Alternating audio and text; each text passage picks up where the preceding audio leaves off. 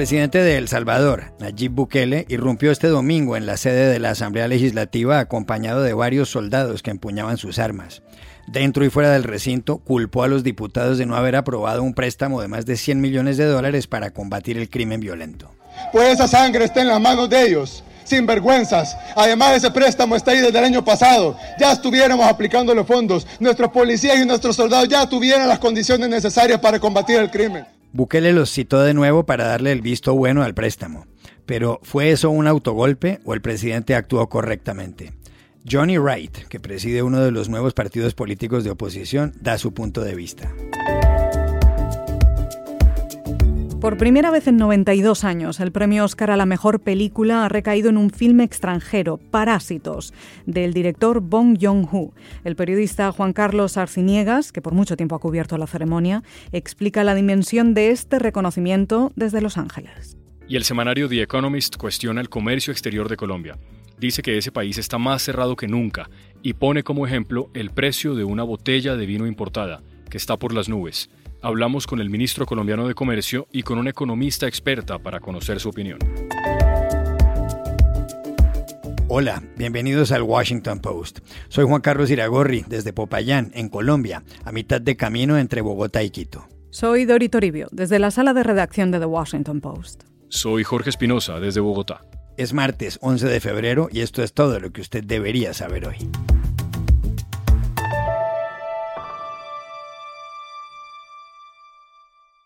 El Salvador vive horas de conmoción política. El domingo, el presidente Nayib Bukele entró por sorpresa a la Asamblea Legislativa, escoltado por policías y soldados que esgrimían sus fusiles. Bukele tomó el micrófono para pedir a los diputados que aprobaran un préstamo de 109 millones de dólares del Banco Centroamericano de Integración Económica, con el fin de mejorar los equipos técnicos de las fuerzas del orden. El presidente dijo que actuaba conforme al artículo 167 de la Constitución, según el cual el gobierno puede convocar de forma extraordinaria a la Asamblea si así lo demandan los intereses de la nación. Pero distintas ONGs, como Human Rights Watch, señalaron que eso era un atentado contra la democracia y pidieron un pronunciamiento de la OEA.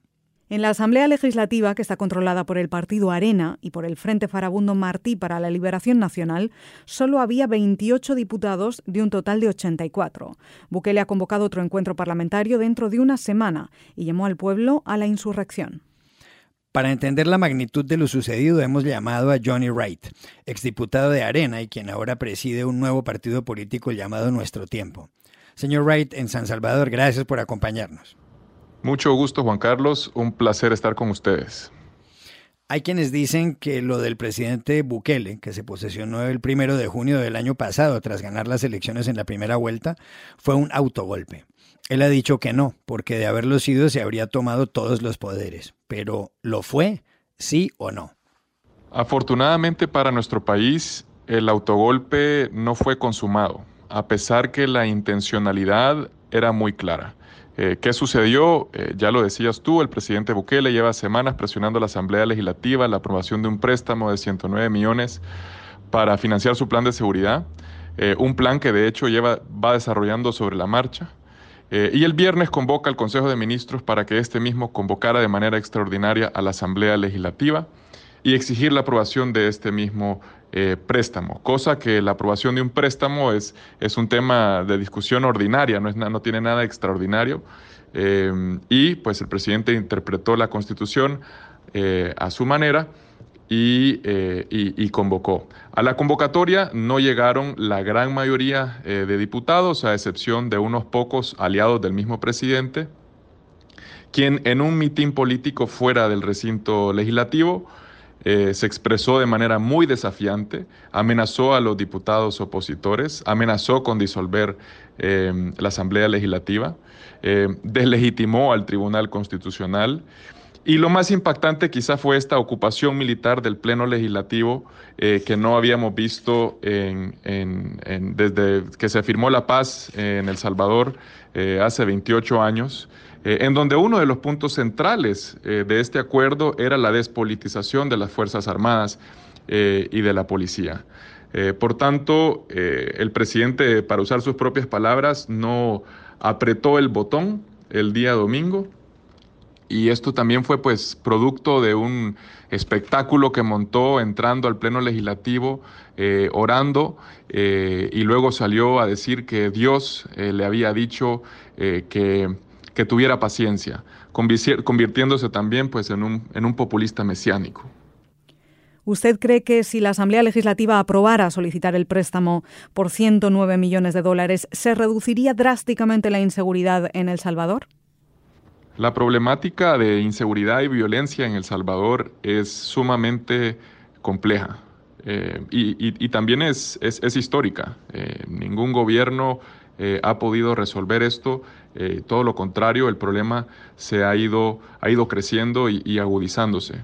Y las políticas generalmente alrededor de la problemática de, de, inseguridad han sido políticas de manodurismo, eh, y vemos en este gobierno también pues, una continuidad eh, de esas políticas en el tiempo. Eh, para entrar en un poquito de detalle sobre el préstamo, quisiera resaltar que dos de los ítems que están ahí planteados son una inversión en un buque por 13 millones de dólares y en un sistema de video, videovigilancia por 25 millones de dólares. a un gobierno que ha sido poco transparente, eh, que ha improvisado en su manera de planificar y que ha sido muy hábil en crear este panorama o este esquema polarizado en donde o estás con el gobierno o estás del lado de la criminalidad, de las pandillas y los políticos corruptos.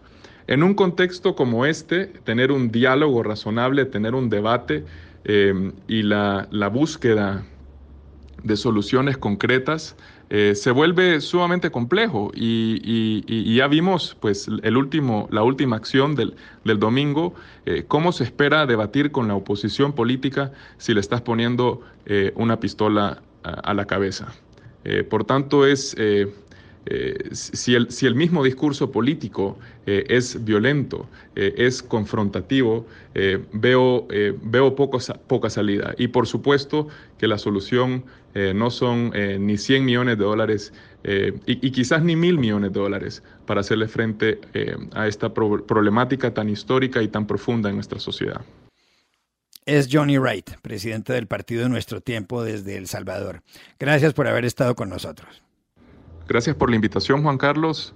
Eh, te agradezco mucho, eh, sobre todo por darle tanta importancia a este tema, eh, en donde pues peligra la democracia en nuestro país y, creo que las lecciones que hemos vivido en nuestra región nos obligan a, a estar alertas y a tomar acciones contundentes de que este tipo de acciones son completamente intolerables.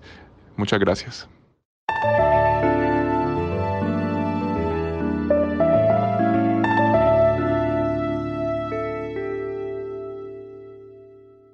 Parásitos revolucionó la noche de los Oscar. El filme surcoreano recibió los galardones a Mejor Guión Original, Mejor Película Extranjera, Mejor Director y Mejor Película. En los 92 años de la historia de los Oscar, este último premio no había recaído jamás en una cinta foránea. Dirigida por Bong Joon-ho, Parásitos cuenta la historia de una familia pobre que vive en un sótano y que se va insertando en la vida de una familia adinerada. Y para comprender el alcance de este reconocimiento hemos contactado a Juan Carlos Arciniegas, un periodista que tiene mucha experiencia cubriendo los Oscar para la CNN desde la ciudad de Los Ángeles. Le preguntamos si el premio a Parásitos es tan revolucionario como el Nobel de Literatura que le dieron en 2016 al músico Bob Dylan, y esto respondió. ¿Por qué es histórico? Porque en la historia del Oscar no era fácil que una película extranjera o en, hablada en un idioma diferente al inglés fuera nominada en esa categoría que es la más importante de la noche. Best Picture, como dicen, ¿no? Mejor producción del año. Y el año pasado Roma lo logró, fue una de las pocas que lo ha logrado, en el sentido que quedó nominada en esas dos importantes categorías, película extranjera y ahora película internacional, porque fue rebautizada la categoría, y película del año. Y no ganó Alfonso Cuarón película del año, sí ganó mejor director. El asunto es que si es histórico, porque es la primera vez que ocurre, y qué significa, yo creo que es lo más importante que efectivamente era la mejor eh, producción del año. Irónico porque no es una producción de Hollywood. El Oscar que representa una industria hollywoodense, estadounidense, del cine, potencia en el mundo.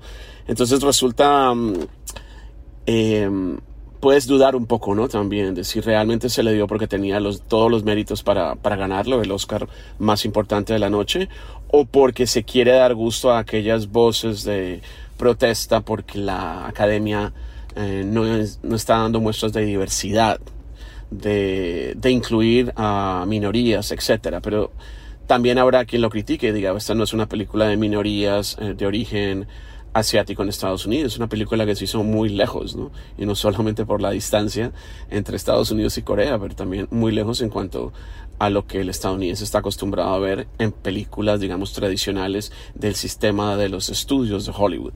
Por eso es, eh, histórico. Y, repito, yo creo que la pregunta acá es si era la película que merecía llevarse el último premio de la noche. Se trató o pesó mucho para los votantes el que fuera un año que hubo un nueva, una nueva ola de protestas por la falta de diversidad. Ya veremos si esta película en 20, 30 años ingresa pues al, al grupo de los grandes clásicos del cine, no estadounidenses ya, sino coreanos. Pero bueno, así es la cosa. Es un, es un, buen um, fenómeno para analizar, yo creo que hasta en una clase universitaria. Y también le preguntamos cuál fue la mayor decepción de los Oscar. Yo no creo que hubo una gran decepción en la entrega del Oscar. Um, si bien uh, Parasite fue una sorpresa, pero una sorpresa que esperábamos todos. Ah, te das cuenta dentro de la audiencia que cada vez que se nombraba a Bong Joon-ho, sabría el sobre, decían Parasite, la, el público reaccionaba muy bien, eh, muy emocionado, dándole su apoyo, incluso uno de los discursos de aceptación de su equipo que iba a ser cortado, me imagino, por los productores, hasta Charlize Theron, ¿no? Pedía que siguieran hablando. Entonces, eh, la gran decepción sí puede ser a nivel personal, mía. Yo quería que 1917 se llevara los dos o casi los dos últimos premios de la noche, que son el de mejor película, por supuesto, y también mejor dirección para Sam Mendes. Pero no ocurrió. sin embargo, sigo pensando que es la película más redonda, si lo quieres, uh, si quieres verlo de ese modo, eh, la más completa, Uh, y que no solamente, porque fue muy criticada en su momento, que era efectista, yo no la veo de esa manera, sí es un gran logro hacernos creer que es un plano secuencia toda la película habiendo cortes de edición. Pero eh, yo creo que a mí también me tocó mucho en, lo emocional y por los valores ¿no? que, transmitía de camaradería, de compañerismo, de valor, de palabra. En fin, uh, esa fue la decepción para mí, pero definitivamente el gran triunfo, la gran noche mejor que tuvo Bon Joon-ho, lo esperaba la gente, aunque se sorprendían también de que no fuera una película de ellos dentro de su entorno estadounidense o incluso británica como 1917 fuera la ganadora.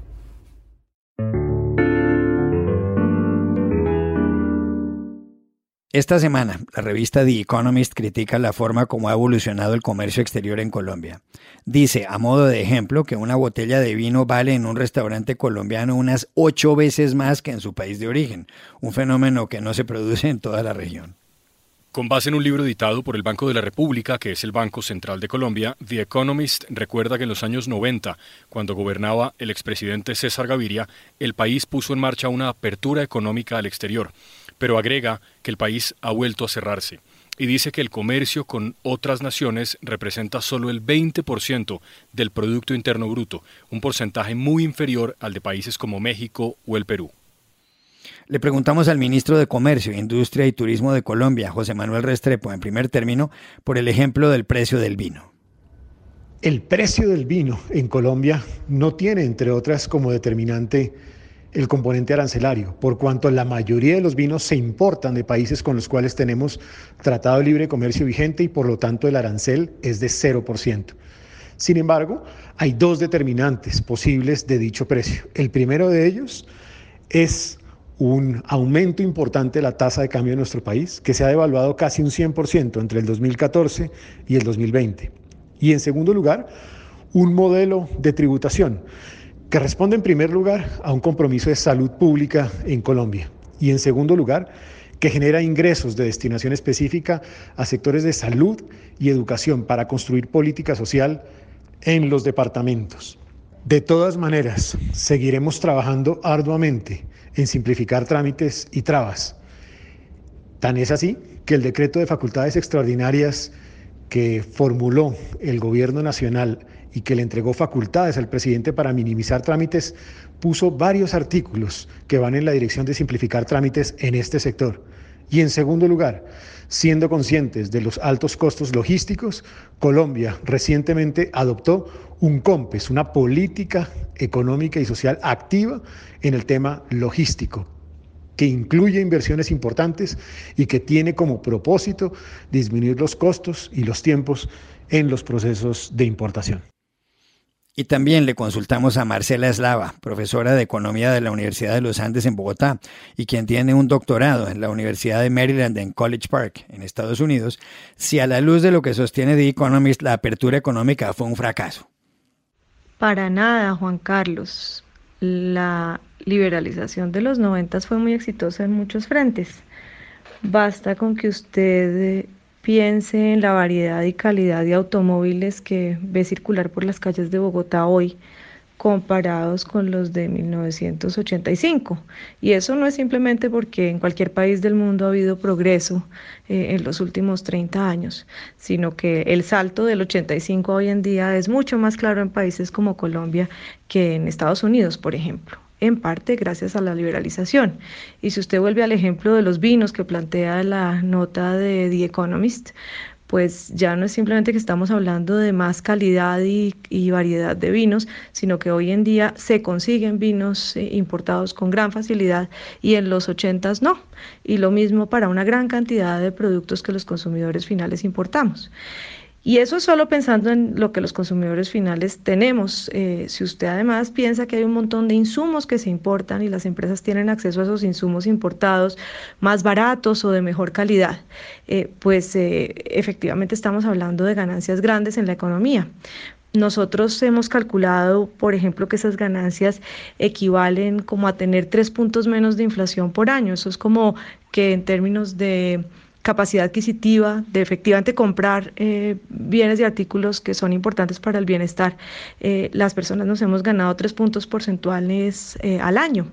Y parte de eso, como le decía, viene también a través de mejoras en calidad de toda la cadena productiva. Entonces, de ninguna manera diría que la liberalización fue fallida. Ahora, es cierto que Colombia está muy atrás en términos de penetración del comercio internacional, no solo en términos de exportaciones, sino de importaciones. Tenemos penetraciones como de Estados Unidos o Brasil, que son países gigantescos que podrían no comerciar con el exterior y tendrían igual un mercado enorme para sus productos y muchas fuentes de las cuales nutrirse. Entonces Colombia sí tiene un reto enorme. Ese reto pasa por seguir incrementando la calidad y la cantidad de la competencia que tienen las empresas para que se conviertan en cada día más productivas y adquieran esa capacidad de exportar, pero también por mejorar, y eso es súper importante, eh, la capacidad de sacar los productos afuera en términos de infraestructura, de eh, eh, infraestructura también de aduanas y en general de la capacidad que tiene el Estado colombiano para ser un Estado ágil con el cual las empresas pueden interactuar ahora en términos específicamente de comercio exterior.